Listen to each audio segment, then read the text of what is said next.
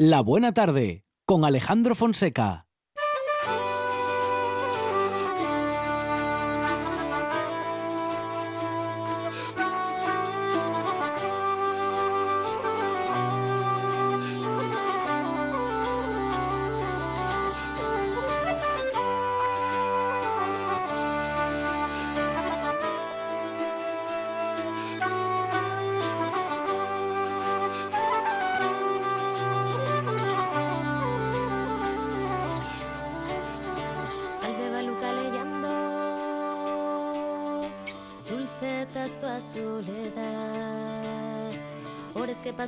Descalces Sorrises muertes na ciudad. Alborada de algún brano Vives nun tiempo mellor. Señal da de unos huellos. Güey, mira ese otro color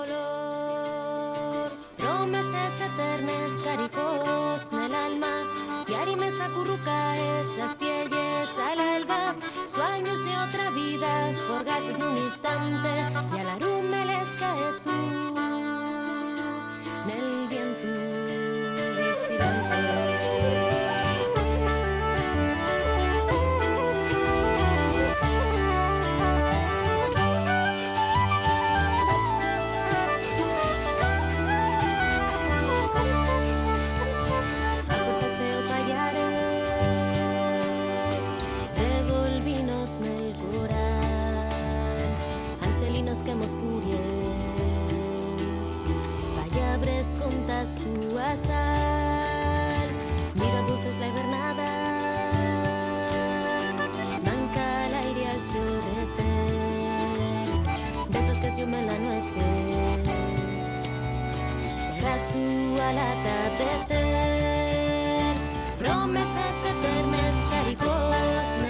Bueno, y la historia nos deleita a menudo con relatos eh, inauditos y a veces también increíbles y muy sorprendentes. Este es, sin duda, el caso de Elena de Céspedes, un bebé nacido mujer que terminó viviendo como hombre y luchó en la guerra de Granada como un soldado más. Vicenta Márquez de la Plata, ¿qué tal? Buenas tardes. ¿Cómo estás? Aquí Bueno. estamos otra vez, dispuestas a contaros historietas. Bueno, historias muy interesantes y... Bueno, sí, mucho- hay, hay mujeres para Mm. todo. E- Y en muchos casos, de Vicenta, muy, desconocidas. No sé cuál es el, el caso de Elena de Céspedes respecto de, bueno, lo sorprendente eh, ya lo vamos a descubrir, un poco lo estábamos adelantando ahora, pero respecto de que sea una vida eh, conocida y reconocida, eso, mm, ¿cómo, cómo- cómo está a día de hoy? ¿La historia se ha ocupado de ella? Pues muy poco. Cuando yo, yo le rescaté la historia un poco yendo al Archivo Histórico Nacional y encontré allí su expediente, su expediente que, hecho de la Inquisición, que es bastante amplio, por cierto. Y a partir de entonces, pues ya sabes, por los motivos, la gente pues se ha interesado y hay bastante más curiosidad. Más que nada curiosidad, más que otra cosa. Que claro es algo algo insólito pero en fin ya veremos cómo la gente de entonces era también bastante tolerante no lo que nos creemos hoy día que todo era tremendo no no ni mucho menos Bueno, acabas de nombrar a la Santa Inquisición y Santa, sí, me, sí. me- me- me parece, no me quiero adelantar, ¿no? Pero me parece que, eh, no sé si, Hombre, si, el- so- si la sobre, a. A ver, y ellos sí. claro cuando alguien Mm. les delataba o les nombraba tenían que investigar cosa que sí que hicieron y gracias a eso por decir que tenemos todos los datos que han venido desde entonces porque si no ya nadie sabría nada de ella y fue el, el primer médico que hubo en la que ha habido en la historia yo creo que de toda Europa era médico diplomado aun siendo mujer cosa que no importaba porque entonces se podía lo que pasa es que ninguna mujer se le ocurrió claro. pero estaba permitido. Bueno, eh, vamos a empezar por el principio, si te parece, Vicenta. vamos a empezar ya te Eh, cuento Elena, Elena nació en sí. Alhama de Granada más o menos hacia mitad del siglo XVI, Sí. en 1546 hemos calculado. Su madre era Francisca Medina y fue esclava, nací- era esclava de un tal Benito Medina. Y esta Francisca, su madre, tomó el apellido Medina, que era el nombre familiar del tal Benito, que era el dueño. Era, era corriente que los sirvientes cogieran el nombre, el apellido de sus dueños. Parece ser que esta que la chica está la señora doña Francisca, la madre de nuestra de, nuestra Elena, era morena. No dicen en ningún sitio que fuera negra ni que fuera mulata. A lo largo de la historia, los estudiosos que han habido dicen que más bien sería bereber, que sería de origen africano, o sea, de piel un poquito más oscura que los nativos españoles, pero no negra ni mulata. Así que, bueno, pues eso es un, una pequeña disquisición. Ella fue interrogada, Elena, cuando la Inquisición la llamó a, declarar en 1587, que fue cuando la, la cogieron. Y ella es la que declara, yo he cogido los documentos tal cual vienen en la Inquisición, porque eso es la, la declaración literal de lo que ella va diciendo. Los secretarios lo cogen tal cual, tal cual lo pronuncia el acusado. Dice, mi nombre es Heleno de Céspedes ella ya dice que se llama Heleno, para empezar. Nací en Alama y tengo 41 o 42 años. Es decir, que si en el 87 tenía 41, pues había nacido en el 46, que es lo que nosotros decimos. Ella dice que su padre que su padre era Pero Hernández, vecino de Alama, que es labrador y que tiene un molino, y que su madre se llama Francisca de Medina. Aquí hay un pequeño así como tropezón porque ella eh, su madre se ve que la que la liberaron que dejó de ser esclava probablemente o su amo la liberó o el el tal Pero Hernández la compró para que la liberara su padre, no se sabe. Pero se casó con Pero Hernández y esta niña que ya tenía ocho años pasó a vivir con su padre adoptivo, por decirlo así. Y ella le dice que es su padre, pero ya es raro que fuera su padre cuando ella ya tenía ocho años, cuando su madre vino a casarse con él. Se dice que es más probable que el padre de ella fuera el amo eh, con el que la madre que era esclava habría convivido. Pero bueno, para el caso nos da igual que lo mismo. A los 16 años, cuando ya vivía con su nueva familia, su madre libre y su nuevo padre, se casó, o mejor es dicho, la casaron con un albañil de Jaén que se llamaba Cristóbal de Lombardo. Se casó como mujer y de este Cristóbal de Lombardo tuvo un hijo y se ve que no sentía mucho la maternidad y ella lo abandonó. Así que parece ser que no se interesó luego por la peripecia vital del niño y que lo había dejado o, o, vendido o regalado, porque eso no dicen, no lo especifican, lo dejaron a un extranjero que se llamaba Marco Antonio. Y ella confiesa literalmente que lo dejó en Sevilla, en casa de Marco Antonio, que era extranjero, y vive en aquella ciudad y tiene un arrendamiento de un horno. Así que ser panadero con un horno, pues no era una cosa tan mala. Quiero decir que mm, el hombre no sería tan rico como para comprarse un niño esclavo, pero no sería tan pobre que no pudiese darle un buen pasar a un hijo adoptivo, si es que esa era su intención.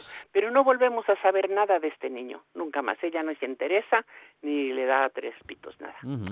Así que seguimos con su peripecia vital y sus trabajos están muy ligados a sus andanzas. Primero trabajó para Elena de Céspedes, que era una parienta de su del amo de su madre, y de esta señora es que tomó el nombre y el apellido. Y cuando murió su ama, y ya estaba ella casada por entonces con el tal Cristóbal Lombardo, volvió al ama y aprendió el oficio que llamaban de calcetera, que es parecido al de tejedora. Ya sabes, habrás oído hacer calceta. Claro, sí, sí, sí. tejer y el oficio era calcetera, entonces calceteras hacían también telas y ah, cosas, sí, tejidos. Se volvió pues a ser sirvienta después de que ya se dejó a su marido y cuando murió su madre Francisca, Elena de Céspedes se fue a Granada. No se sabe muy bien, y eso sí que es muy curioso, esta mujer a pesar de sus orígenes tan humildes, sabía leer y escribir y sabía latín. Y eh, claro, y no se sabe cómo llegó a ese grado de conocimiento. No, no, no. Se, se, supone que a lo mejor el, amo, el amo de su madre, como ella ya se fue de allí con ocho años, le pudiera haber dado estos conocimientos. No se sabe, pero el caso es que sí, que se sabe por entre otras cosas pues cuando, cuando la Inquisición hizo eh, la declaración de sus bienes tenía un montón de libros de medicina en latín Ajá, ajá. Cosa que no correspondía a una mujer eh, relativamente pobre, Sí. pero sí, o sea, no se va a comprar unos libros carísimos que no entendiese. Ujú. Bueno, Pues bien, tú, eh, en cualquier caso no lo podemos contar porque no sé, no, no sé, no llegamos a esa parte de la información en el relato de su Ah, vida, Pues pero entonces, seguimos adelante Sí. Y vemos que esta, que, que trabajó, que primero cambió de sitio, se fue a Arcos, se fue a, a Lama, se fue a muchos sitios. Total, que un día se ve que tuvo una pelea con un, con un hombre maleante y, y, paró, y paró en la cárcel. Y al estar en la cárcel, alguien en Arcos, alguien oyó que un, una, una persona que era originaria de Alama sí. estaba en la cárcel y esta persona le fue a ver y se dio cuenta que la reconocía que era que era una persona y entonces le sacó de la cárcel este licenciado le dio pena supongo que estaba esta mujer en la cárcel la sacó y la puso a trabajar con un cura El, el cura lo primero que le dijo es que tenía que tenía que dejar de vestir como hombre porque se había vestido como hombre con el pretexto de que con eso eh, los amigos del enemigo ese que con el que se había peleado la buscaban para matarla. Entonces vistió de hombre y ya se creía que con eso pasaba desapercibida. El cura le dijo que se quitara esa ropa Ujú. y se vistió de mujer pero a los 15 días abandonó al cura y se fue a la guerra de Granada a la Eh, compañía de don Luis Ponce de León, duque de Arcos. Ella estaba, estuvo- estaba decidida a hacer, mm, bueno, pues aquello que mm, tuviese la como- voluntad de hacer, ¿no? Claro, claro. Y entonces, después de dos años de soldado, volvió a Arcos y abrió un, y abrió un taller de sastrería. Y, y públicamente hacía oficio de sastre.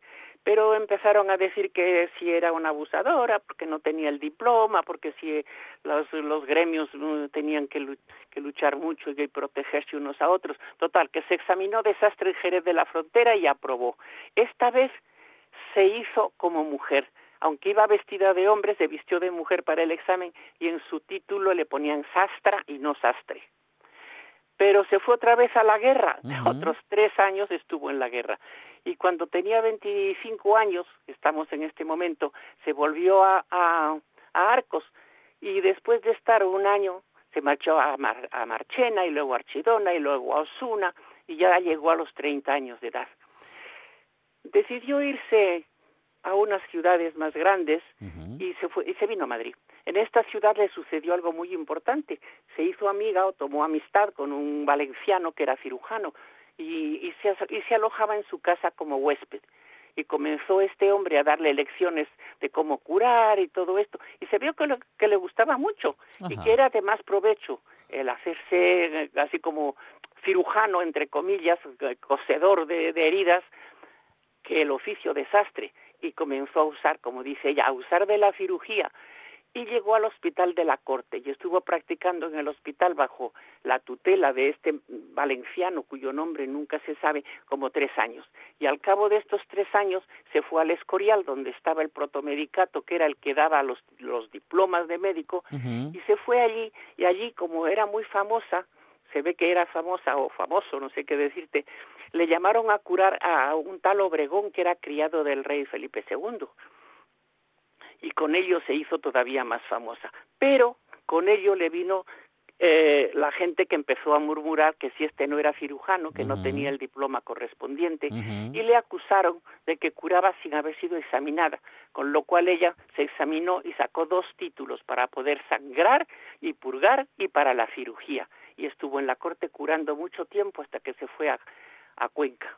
En realidad, que fuese mujer cirujana no era ningún problema, pues desde la pragmática de los reyes católicos de 1491 se regulaba el oficio de alcalde examinador que en el sitio que en el siglo XV ya estaba encargado de los exámenes de los físicos, o sea, médicos, boticarios y cirujanos. Entonces, según los reyes católicos, que el alcalde examinador de los reinos y señoríos tenía que examinar a los físicos, cirujanos y boticarios y especieros, así hombres como mujeres, cristianos, judíos y moros, en cualquier estado de condición que sean.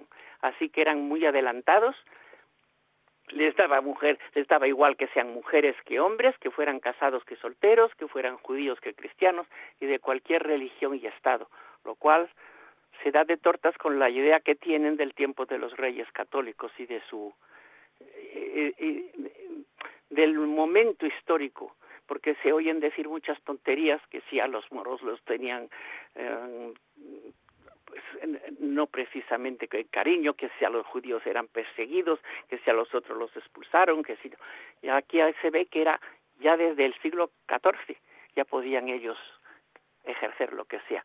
Eh, es muy interesante deberíamos de mirar un poco la lo que quería decir ser médico cirujano. Eh, te, lo iba, te lo iba a preguntar, eh, Vicenta, porque mm, eh, en aquellos años, claro, el concepto de la medicina todavía no se había desarrollado. Claro, claro, en el siglo XVI... Bueno, ni el, perdón, ni el concepto ni el conocimiento en sí, digamos, ¿no? Mm, bueno, había lo que había. Claro, claro. Porque la medicina ha ido evolucionando rápidamente en los últimos siglos, pero en su origen fue muy, muy lento.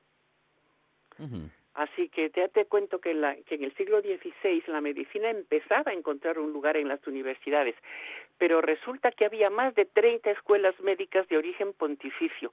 Y según los estudiosos de hoy en día, las escuelas pontificias no eran de fiar, eran escuelas que tenían muy poca muy poca base científica y eran, dice, que enseñaban, primero no hacían eh, prácticas, eran solo teóricas. Eh, aprender medicina eh, sin ver un paciente es como aprender a nadar sin piscina. No tenían material clínico y se pedían títulos de físicos, cirujanos, latinistas, romancistas, algebristas, cosas rarísimas. Que por cierto, latinistas quiere decir que esos médicos entendían y estudiaban en latín y romancistas eran menos menos cultos y entendían solamente el romance. Los algebristas se dedicaban a curar huesos. ¿Qué te ha parecido? Eh? Bueno, y los uh, cirujanos... También en lo más alto de la, de la escala social o del, de la sapiencia estaban los médicos y luego venían los sangradores. La nuestra se hizo las dos cosas, médico y sangrador. Luego venían los algebristas, que eran encargados de las prácticas traumatológicas, que le llamaban álgebra, que era el arte de concertar los huesos desencajados o quebrados. Los hernistas, que eran como otros especialistas, reducían las hernias, los sacadores de piedras eran litotomistas y los batidores de cataratas eran los cataratistas, había sacabuelas, parteras, o sea que había un montón de cosas, pero los verdaderos médicos, digamos así, eran los que estaban arriba, los médicos que habían estudiado y que luego, aunque vinieran de una universidad, para ejercer con todo derecho tenían que pasar por el protomedicato que estaba en San Lorenzo del, Esturial, del Escorial. Y nuestra niña, pues nuestra niña, bueno, niña no, porque ya tenía como 30 años, para poder ejercer, se examinó y aprobó en los dos, las dos especialidades. Una vida realmente apasionante que le ha llevado además a viajar, bueno, por muchos pues sitios y, y, además acceder a un conocimiento latino. Pero además se saber podía desenvolver en la corte, en el ejército y en los hospitales y en las colonias. O sea, era lo más de lo más. Y sigue siendo un, un, misterio cómo accedió a tanto conocimiento habiendo nacido en una familia, bueno, poco favorecida, ¿no? Y además que luego no tenemos noticia de que haya asistido a ninguna clase, así que o era una superdotada, estudió por su cuenta, o no se sabe nada más.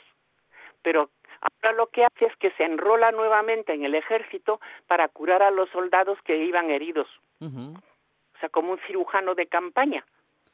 Y entonces se, ahí viene la parte mm, por la cual tropezó y cayó. Se puso enfermo y, la, y dejó el ejército, se puso enfermo y para ponerse un poco, uh, descansar y tal, se quedó en casa de, un, de una persona como, como huésped, pagando. Y el dueño de la casa se llamaba Francisco del Caño. ¿Qué pasó? Que se enamoró de la hija, María del Caño, y le pidió matrimonio. Como iba vestido de hombre y era médico militar, pues el padre le pareció todo bien. Así que contando con las bendiciones del padre, se fue a Madrid, porque estaba en el Escorial de momento, y pidió licencia al vicario para poder casarse y para que le hiciesen las amonestaciones. Ya sabes que antes de casarse hacen unas amonestaciones. Y entonces el vicario, al que pedía permiso, empezó a sospechar, porque viendo a, la muchacha esta, a, la nuestra, sin barba y barbilampiño, le dijo que si era capón. Claro, claro, porque era muy extraño que no tuviese barba, que no tuviese pelo, en fin, Claro, a la vista. Hacia la vista, pues no, no tenía eso, era, no era barbada. Entonces ella respondió que no, que no era capón y que la mirasen y verían como no era capón. Y para esto la llevaron a una casa allí cerca y tres hombres, o tres o cuatro, porque oscila en la, en la Inquisición, unas veces dicen tres, otras dicen cuatro, la miraron por delante, pero nunca ella consintió que la mirasen por detrás. Claro. Y ella dice, porque no viesen la naturaleza de esta mujer. Parece ser que ese trocito lo añadió el secretario de la, Inquis- de la Inquisición. O sea que nunca consintió que la mirasen por detrás porque no viesen la naturaleza de esta mujer. Pero por delante se ve que su naturaleza era la de hombre. Entonces estas consideraciones pues nos hacen dudar y no sabemos si la si la muchacha era hermafrodita Claro. o o qué pasaba, porque lo más curioso es que cuando la Inquisición, cuando ella fue denunciada, porque se casó, se casó con, con María del Caño y se fue a vivir. Ajá. Y ahí es cuando la gente empieza a denunciarla, diciendo que era público y notorio desde que ella había estado en su pueblo, en Alama, donde nació, y inclusive en el ejército, de que ella era hombre y mujer. Y que se había casado y que había se había casado con una con una con un hombre y había tenido un hijo y ahora se había casado con una mujer. Y por eso la denunciaron. Entonces ella tuvo que presentarse a la Inquisición Sí.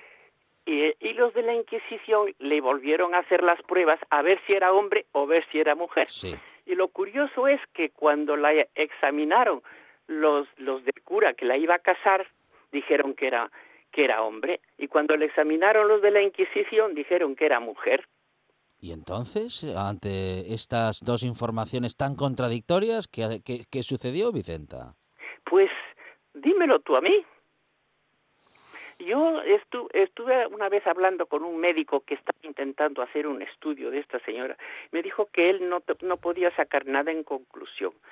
Que lo que más le lo que más le cuadraba es que era el caso de que ella quería ser hombre pero había nacido en un cuerpo de mujer y que probablemente tenía algo de, de albas. Yo creo que de mujer desde luego se había dado a luz, Claro. No había duda, Sí. pero también decían que tenía por delante un, un algo como un, como del tamaño de un dedo gordo, Ajá, micropene. Pero luego- Micropene probablemente. Probablemente que ella decía que cuando dio a luz le había salido, que le había salido torcido y que un médico se lo había enderezado.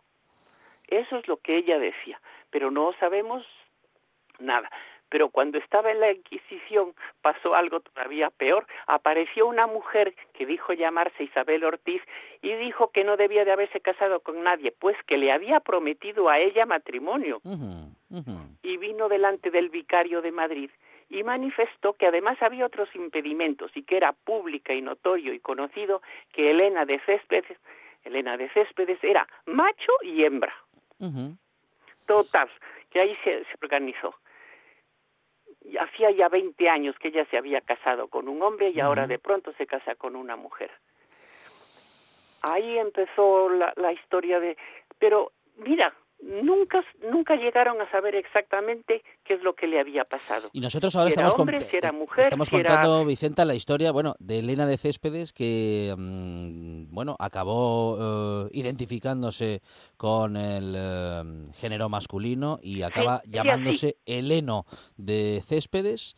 am, ¿Y cómo pasó a la historia eh, por Pues fin, la Vicenta? Inquisición le, le encontró culpable, pero agárrate, no de ser hombre y mujer, Ajá. sino de haber hecho burla del sacramento del matrimonio.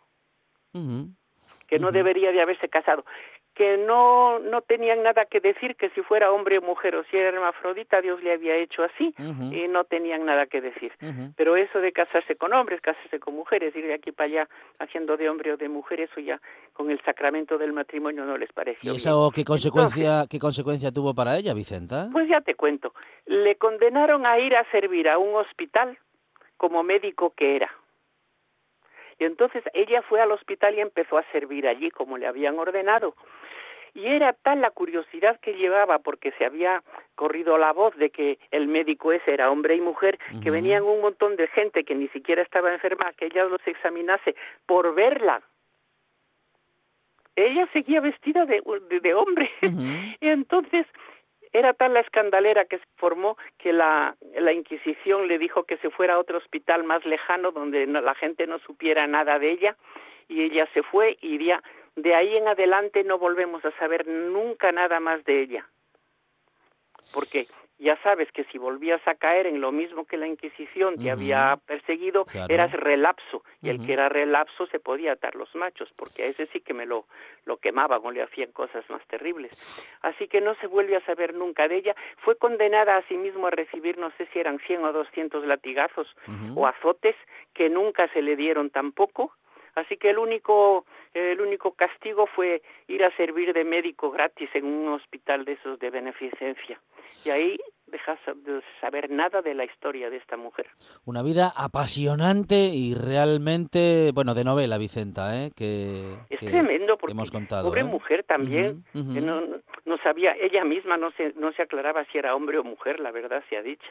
Vicenta Márquez de La Plata es escritora y, si me permites, Vicenta, ya buena amiga de esta buena tarde, Vicenta. Claro que sí. Muchas gracias. A ver si un día me acerco por ahí y nos damos un, Oh, abrazo. Será un gustazo para nosotros, claro que sí. Aquí, aquí estaremos. Para mí también, estaré encantada. Un, un abrazo, un beso. Gracias, Vicenta. Hasta la próxima. Hasta pronto. Ahora en RPA puedes rebobinar cuando quieras. Rebobinar cuando quieras. Accede a www.rtpa.es y disfruta del servicio a la carta de RPA. Toda nuestra programación donde quieras y cuando quieras. Buenos días, Asturias. Comenzamos jornada de martes. RPA, la radio autonómica. La radio autonómica.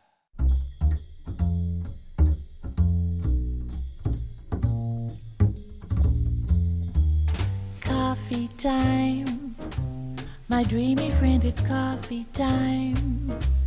Let's listen to some jazz and rhyme and have a cup of coffee. Let me show a little coffee house I know where all the new bohemians go to have a cup of coffee. Greeting time, the music box is beating time.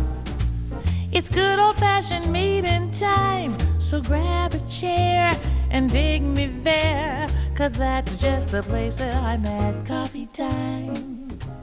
My dreamy friend, it's coffee time. Let's sing this silly little rhyme and have a cup of coffee. Y hoy en nuestro Café para Dos recibimos la visita de un elegante leonés residente en Gijón al que le apasionan las buenas historias, la literatura y los buenos libros. Agustín Molleda, ¿qué tal? Buenas tardes. Hola, buenas tardes. Nos acerca además eh, una buena parte de su obra, una trilogía en la que nos encontramos, Agustín, bueno, con historias eh, duras que podrían ser reales y que, bueno, alguna incluso podría, in- po- podría incluso serlo. No, es que lo fueron. Ajá, ajá. Lo fueron las historias que vienen ahí en estas tres, en esta trilogía fueron historias reales, vividas ¿eh? en primera persona. ujú, Y lo que he hecho ha sido ficcionarlas, hacer es, decir, buscarlas en forma novelada para que, quitarles un poco de dramatismo ¿eh? y darles un poco vida periodística. ujú. ¿eh? que era lo que pretendía un poco, darle un poco vida periodística a las novelas, ¿no? Pero vamos, los hechos sucedieron tal y como los cuento. ¿eh? Luego conviertes en novelas, bueno, tus propias vivencias, Agustín. Sí, porque aunque los personajes no eh, es verdad que los personajes que aparecen son nombres ficticios, edades ficticias, bueno, edades no, alturas, en fin, trataba de todo medio de que nadie pudiera identifica- identificar a nadie porque cuando yo escribí estas novelas todavía no había explotado el tema este de, los abusos sexuales en los colegios y entonces yo tenía miedo eh, y especialmente lo tenía con las chicas de que alguien pudiera identificar a alguien y todos son padres de familia, tienen hijos, unos lo habrán contado, otros no lo habrán contado y bueno, y tampoco vas a meterte en la intimidad. De la misma manera, los personajes que son protagonistas, que son los frailes y las monjas, tampoco tienen el nombre que les corresponde, también por lo mismo, porque te puede, me podía haber metido en algún follón, porque hay muchos de estos eh, frailes que ya no son frailes y tienen familia e hijos, que aunque se lo merecían, porque fueron unos auténticos canallas, por no llamarles criminales, entonces, aunque se lo merecían, preferí no entrar a saco y, bueno, por lo menos tener la decencia que no tuvieron ellos con nosotros. ¿Cuántas, mm, ¿Cuántos recuerdos eh, duros que mm, seguramente, Agustín, habrás encontrado en la escritura el modo de, bueno, de contarlo, de denunciarlo, el modo también de representar a muchos que también habían vivido ¿eh? esos, esos momentos duros y que no han tenido la oportunidad de, contar su historia. No sé, la oportunidad a lo mejor alguno la tuvo. Lo que tenían era miedo de contar una historia porque tenían vergüenza. Entonces, un tío tan descarado como yo, por el hecho de haber viajado ya mucho, pues entonces quiero decir que la vergüenza la dejas en, en casa. Entonces, pues yo me planteé un día, digo, bueno, porque además fue una iniciativa que me ofreció el director de la Biblioteca Regional de León, que le fui a hacer una visita por otra novela y me dijo, ¿y tú por qué no escribes esto de San Cayetano?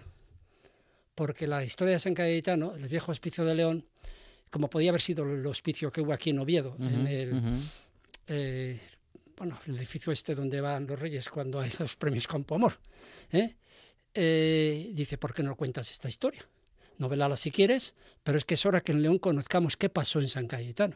Porque San Cayetano, ¿eh? el nombre del hospicio, pertenecía a la Diputación de León. y, y, medio la iglesia, medio la Diputación eran, digamos, los que regentaban aquello. Dice, y conviene que a las alturas que estamos de la vida, después de 50 años, salga a la luz. Y a partir de ahí empezaron a salir en los seminarios, recuerdo el caso de la Bañeza y otros muchos casos, y empezar a, en fin, todo el mundo se agarró a, se agarró a la cola esta de los libros estos, y bueno, ellos se llevaron los, los, las portadas de los periódicos, de las televisiones, y yo nada, me llevé nada más la satisfacción del deber cumplido. Y que muchos me dieron las gracias y otros supongo que me habrán puesto a caer de un burro porque no les ha gustado nada que denunciara esto, porque un poco si su familia sabe que ha estado ahí, dirá, o sea, que esto fue lo que pasaste y no me lo contaste. Y especialmente insisto en el tema de las chicas, que es muy delicado.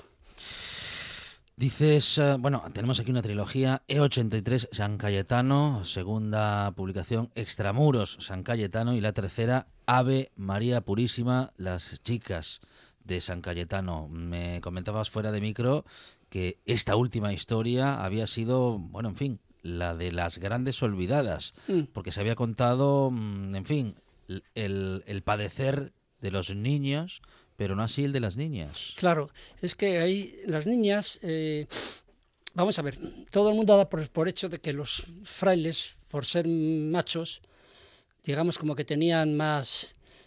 Predilección. más dirección, más acceso y más, una cosa como más común, ¿no? Sí. Pero claro, el morbo de las chicas es morbo, puro morbo. Que, que, que una chica confiese, por ejemplo, como pasaba antes, que una chica se tocaba, mm, eso mm. no, un chico sí podía decirte, pero una chica nunca te lo contaba. Pues en esto sucede igual. Es decir, yo me costó muchísimo trabajo contactar con chicas de San Cayetano, algunas conocía y ah, basándome en ese conocimiento pude contactar con ellas, muchas me rechazaron, ¿eh? Y otras me dijeron, bueno, mira, no me importa, pero que por favor que mi nombre, ni mi situación familiar, ni la zona donde resido tenga nada que ver con esto porque no quiero que me descubran.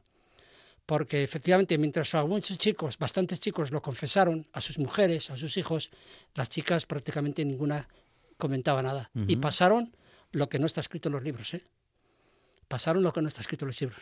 Porque tuvieron que pasar el nacionalcatolicismo, el machismo, eh, la iglesia, porque nosotros al fin y al cabo, bueno, éramos hombres y podías defenderte, pero las chicas eran como indefensas. Fregar, barrer, misa, fregar, barrer, misa, y así toda era su vida. Coser, planchar, enseñarles a ser mujeres de su casa y enseñarles a ser buenas amas, buenas madres. A nosotros nos enseñaban a ser buenos padres. A nosotros nos enseñaban pues, a ser buenos futbolistas, ser buenos carpinteros o yo qué sé, lo que sea, pero a ellas no. A ellas solamente tenían que ser buenas madres. ¿eh? Luego fue duro para los niños, pero mucho más duro para las niñas. Sí, yo creo, yo pienso porque por la por el, el entorno en que vivían, se vivían antes las mujeres en este país, que todos sabemos cómo era el entorno Ujú. y cómo la, la, en fin, la represión y las vergüenzas, en fin, no se podían contar, pues entonces sí, yo creo que fue mucho más duro. A lo mejor físicamente no, pero emocionalmente y psicológicamente sí. Salían bastante muy tocadas las chicas de allí, porque su vida estaba destinada nada más que para cuidar a Dios, a Dios y al hombre. Y no le hables de sexo. No les hables de sexo. Con los chicos se podía hablar de sexo. Con las chicas no se podía tocar ese tema. Porque primero ellas lo desconocían por completo. Y la regla, tener la regla era un castigo. Bueno, eh, una, una vida realmente dura en una situación en la que, bueno, nada era favorable. eh, niños que dependían de una institución, una institución que les había instrumentalizado, bueno, pues para todo tipo de barbaridades y de tropelías llevadas adelante por los, en fin, los adultos que eran los, eh, en fin, los que tenían poder en esas instituciones. ¿Cómo, cómo, cómo, ¿Cómo se supera una niñez tan dura? ¿Cómo se avanza hacia una vida diferente? Seguro que muchos no habrán podido hacerlo, Agustín. Bueno, no sé las chicas. Los chicos, mm, yo diría que un 70% sí, porque los chicos, vamos a ver, eh, nosotros teníamos todo lo que te- nos pa- pasaba, todo lo malo que nos pasaba, lo teníamos asumido. Es decir, lo dábamos por hecho que tenía que ser así.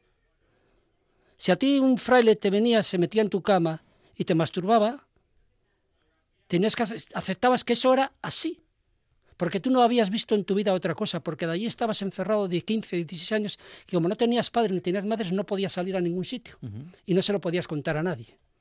Y nadie te abría los ojos. Entonces tú decías, ah, pues esto tiene que ser normal. Eso tiene que ser normal.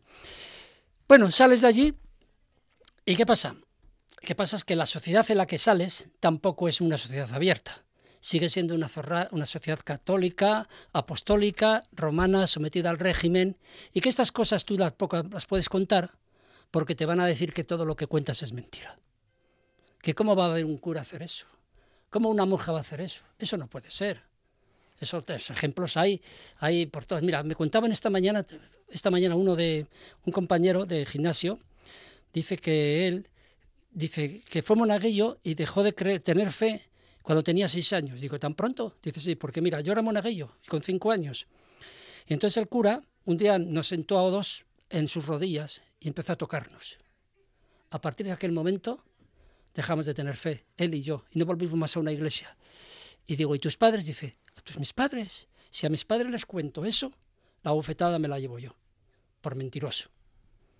¿Eh? Pues entonces nosotros, aunque ya teníamos 18, 20, 20 y tantos años, no podíamos contar porque la sociedad en la que entrabas, porque antes estabas fuera, al, al margen de la sociedad.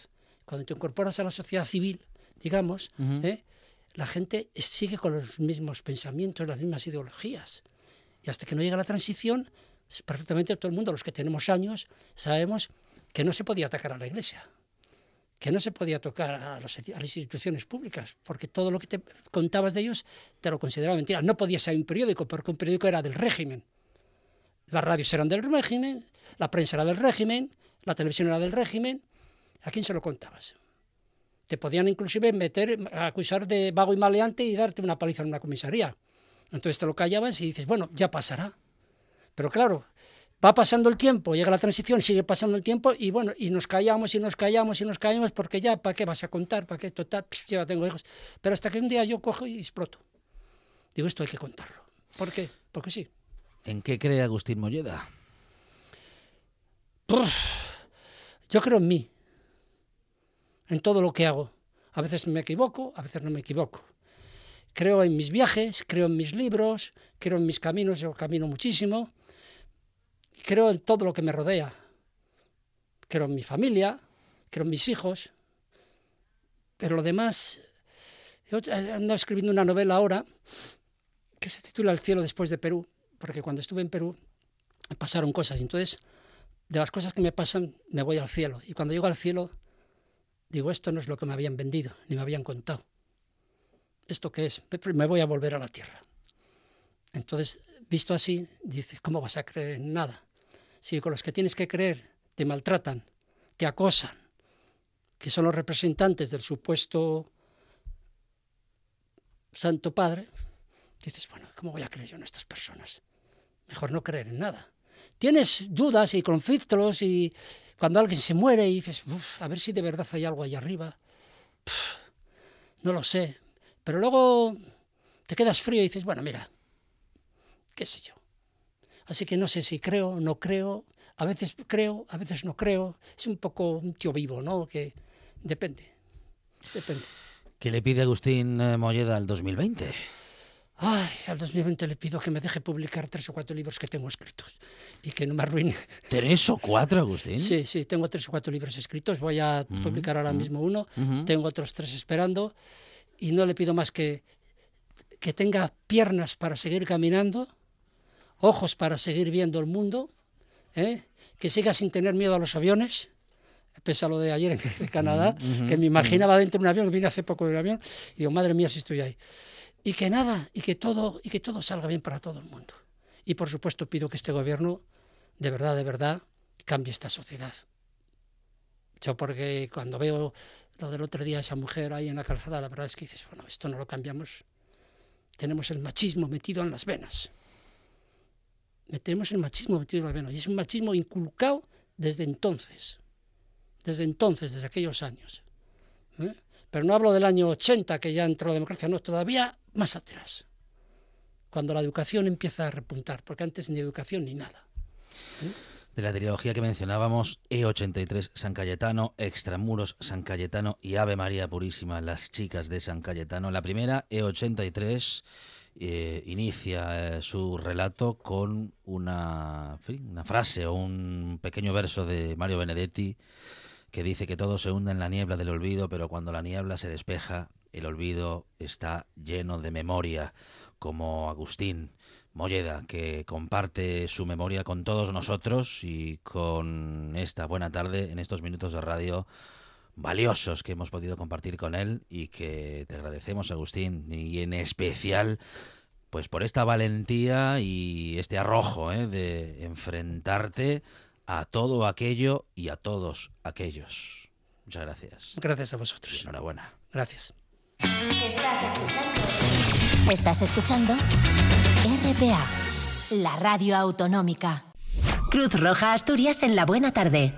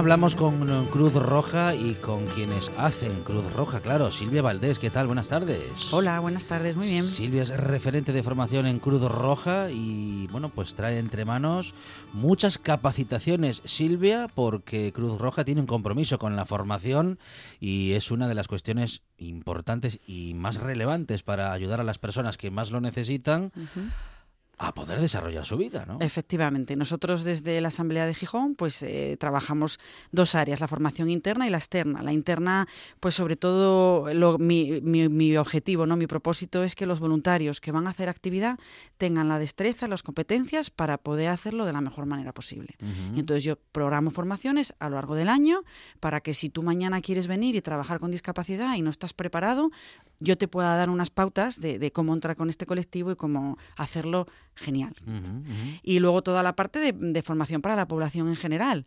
Eh, ahora mismo, mira, por ejemplo, tengo un curso de primeros auxilios de 40 horas, es uno de los más completos, lo hace sobre todo pues gente que trabaja a lo mejor en un comedor uh -huh. o gente que trabaja en un geriátrico, porque, mm, o sea, realmente te prepara, fíjate, tengo a veces enfermeras que lo hacen, porque eh, es muy específica la formación en primeros auxilios, se trata de que esa atención para esa emergencia eh, tú estés preparado para hacerla. Y también tengo el de socorrismo acuático, que que, bueno, es la edición ahora, mira, todos los oyentes que queráis este verano trabajar en, en playas, piscinas, parques acuáticos, eh, apuntaros porque será ahora a finales de febrero, marzo, acabará a finales de marzo y, bueno, porque en principio, por ejemplo, la playa de Gijón empieza a hacer contrataciones ya abril-mayo. Entonces, bueno, esta es la edición. Si estás interesado en los socorros acuáticos y lo quieres hacer con nosotros eh, aquí en Gijón, eh, míralo en la página web que ahí tenemos el curso publicado. De modo que incluso no solamente son conocimientos que bueno que son interesantes uh -huh. y necesarios uh -huh. para el día a día y para cualquier uh -huh. situación en la que nos podamos encontrar, sino que también Silvia son son y pueden ser una oportunidad laboral. Claro, claro, sí, sí, ¿no? Eh, eh, el curso de, de, socorrismo acuático, bueno, pues nosotros eh, es un, tú lo has visto, ¿no? En playas, nuestra gente con la con la Cruz Roja, bueno, pues tenemos que estar en esos espacios en los que desgraciadamente pueden suceder y puede haber eh, accidentes y, y situaciones peligrosas. Entonces, claro, pues te preparas para eso y mira, pues eh, que yo digo que además ahora hay mucho más campo, ¿no? Porque en las piscinas, en las eh, urbanizaciones y demás, pues necesitan socorrista, con lo cual, bueno, ya tienes una preparación que te puede abrir una puerta laboral, claro que sí. El de primeros auxilios, Silvia, es un conocimiento al que tendríamos que acceder, bueno, vamos, todos y todas. Todos y todas. Y de hecho nosotros, eh, yo llevo más la parte de formación, que ya es algo un tema más reglado, eh, cursos con más contenidos, pero también hacemos una parte de divulgación. Uh -huh. Nosotros, para entidades sin ánimo de lucro, asociaciones de vecinos, eh, bueno, pues desde el área de socorros les impartimos charlas de hora y media de forma gratuita, porque, bueno, uno de los principios fundamentales de Cruz Roja es tener a la población civil preparada uh -huh. para actuar en una situación de emergencia, con lo cual cualquier espacio al que podamos llegar, nosotros ahí estaremos. Bueno, y Silvia, en, eh, en, en el ámbito público hay algunos lugares en los que se produce a veces mucho estrés, uh -huh. eh, pienso en los espacios sociosanitarios, sí. eh, a veces las uh -huh. largas horas de espera puede tensionar Mira, al y... usuario y también, mm, bueno, pues aquellos que en situación desfavora, muy desfavorecida eh, van a, se acercan a un, a un eh, edificio de la administración para, bueno, uh -huh. en fin, acudir a alguna ayuda uh -huh. y a veces la mala noticia de que no, no se incluyen o por alguna razón no cumplen con todos los requisitos produce cierto estrés en algunos usuarios. ¿no? Efectivamente, pues nosotros, eh, el tercer sector en general, ¿no? Pues eh, tenemos que lidiar con situaciones a veces de mucha necesidad y de mucha vulnerabilidad y, y eso, bueno, pues puede generar desgraciadamente espacios con, con cierto nivel de agresividad. Y mira, pues efectivamente nosotros hemos diseñado un curso, lo vamos a hacer ahora el mes que viene en el Hospital de Cruz Roja, eh, que se llama Prevención de las agresiones en espacios sociosanitarios. La, novedad o la parte más novedosa de este curso es que no solo trabajamos la parte psicológica, que por supuesto es fundamental, que, que toda la parte de comunicación, de cómo eh, no solo verbal, sino la postura, cómo tú puedes tratar de bajar el nivel de tensión eh, controlando tu lenguaje, entendiendo un poco la circunstancia, cómo trabajar la empatía. Bueno, eso, ese es el core ¿no? de este curso. Tenemos una primera parte que tenemos, trabajamos con una psicóloga y bueno, tratamos de eh, inculcar to todas esas habilidades y destrezas que son necesarias para bajar nivel de tensión. Pero ¿Qué pasa cuando desgraciadamente nos encontramos en una situación en la que, bueno, pues ese usuario, ese paciente, ese familiar del paciente eh, está desbordado, está desbocado y mm. hay una agresión física, ¿no? Y realmente ya se, se ahí tenemos que darles herramientas a estos profesionales para que puedan salir de esa situación. Primero, mm, tratar en la medida de lo posible que ellos ya conozcan medidas, eh, eh, si saben que van a estar en, un- en una situación en la que es posible que eso pase, que ya sepan incluso cómo colocarse cerca de una salida, eh, avisar siempre a un compañero, saber si que tenéis a alguien cerca porque puedes avisar.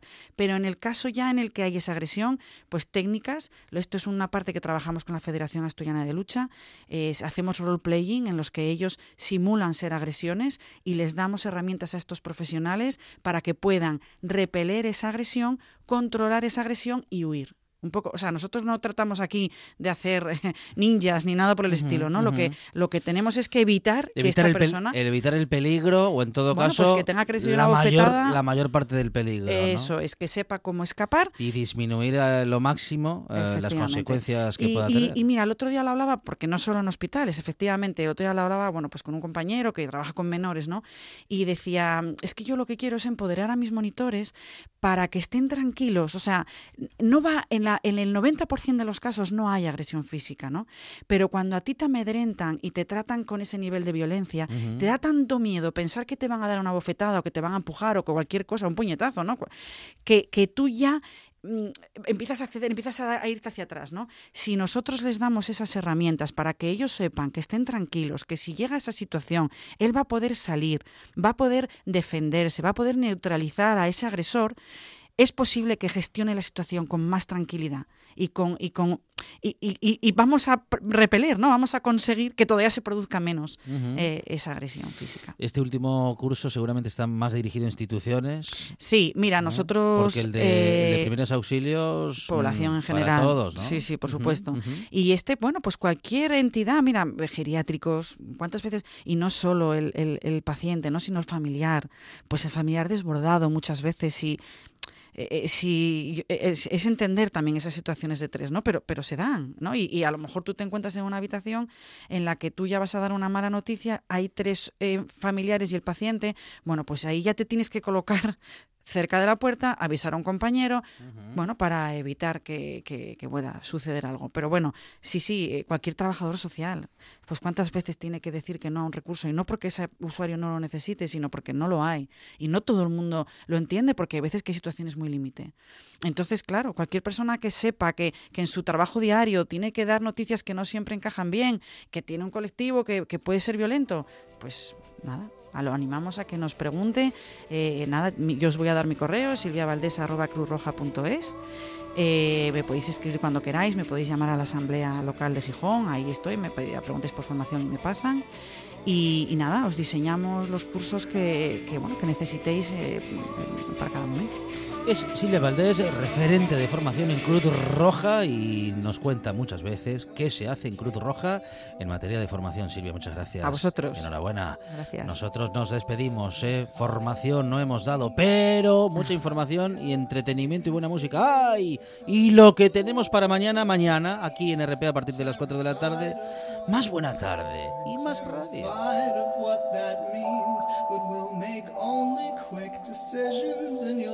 Keep me in the waiting room, and all the while I'll know we're fucked and not getting unfucked soon.